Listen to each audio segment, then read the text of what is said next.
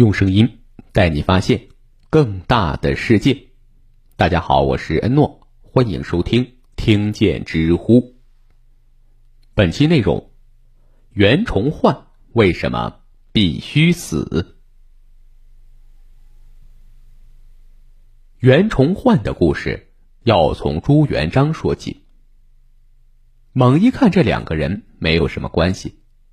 朱元璋是明朝的开国皇帝，袁崇焕的老板是给明朝收摊的朱由检。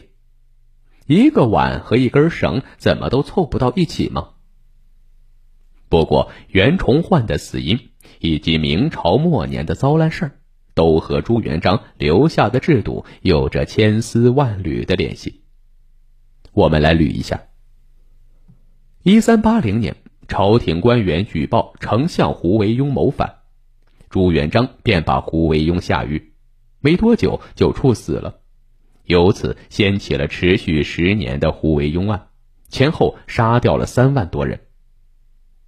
杀掉胡惟庸之后，朱元璋把中书省也给废了，宣布大明以后没有丞相了，而且以后的皇帝都不许设立丞相。大臣要是敢请求设立丞相，斩。也就是说，大明朝的国家元首兼任国家总理，大到外交和军事，小到税收和水利，都要皇帝亲自处理。很多人都说朱元璋是平民出身，所以恐惧刁民害他，废丞相也是为了权力。其实不是这样的。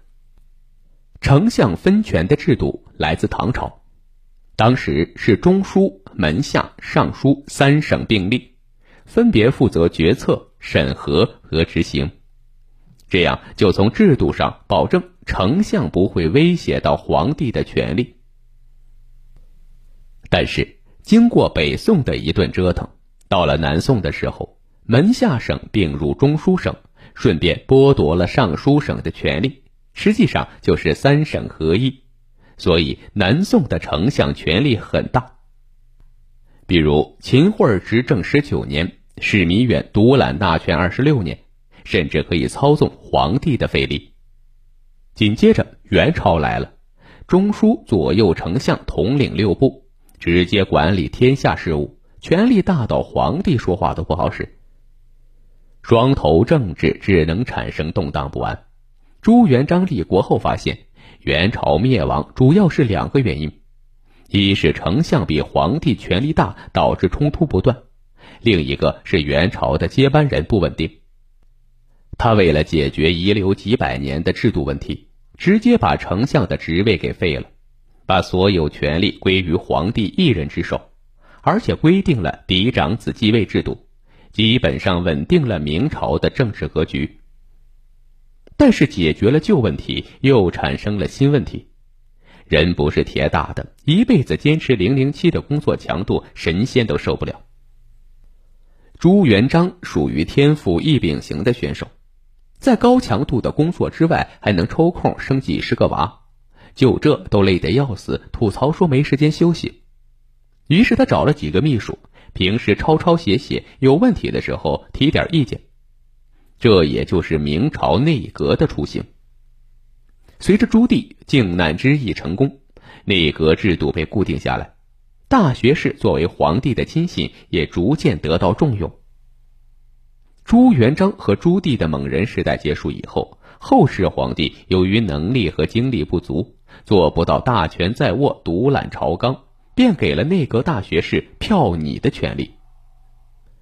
这意思就是。皇帝不知道某件事情该如何处理，就发给内阁大学士，让他们把处理意见写在纸上，给皇帝提供参考的意见。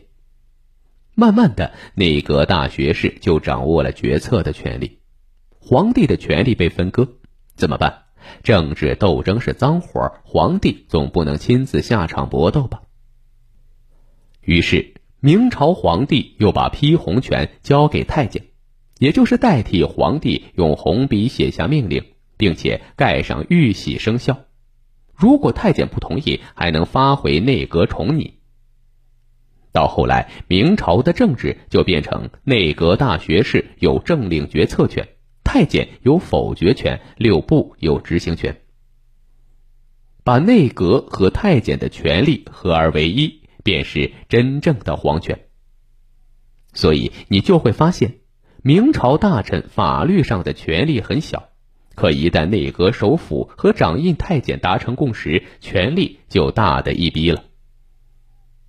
比如得到太监支持的张居正，比如通过斗争压倒内阁的魏忠贤，他们都是自己决策、自己同意，除了不姓朱，基本和皇帝没什么区别。除了废除丞相。朱元璋还留下一系列的遗产，他把一半土地分给军队，让军人们平时种田、战时打仗，不用朝廷掏军费，而且军官和士兵都是世袭的，免去了招兵的麻烦。朱元璋在财政方面的做法是低税率，说是要藏富于民，意思是人民富裕了，朝廷自然也富了，根本不必用行政手段去民间抢钱。种种迹象表明，朱元璋的治国理想是用小农经济的方式把明朝固定在低维度的水平，大家有田种，有饭吃，皇帝和人民相伴到地老天荒。好了，本期的内容先到这里，感谢收听，欢迎关注、订阅、点赞、转发，我是诺，我们下期再见。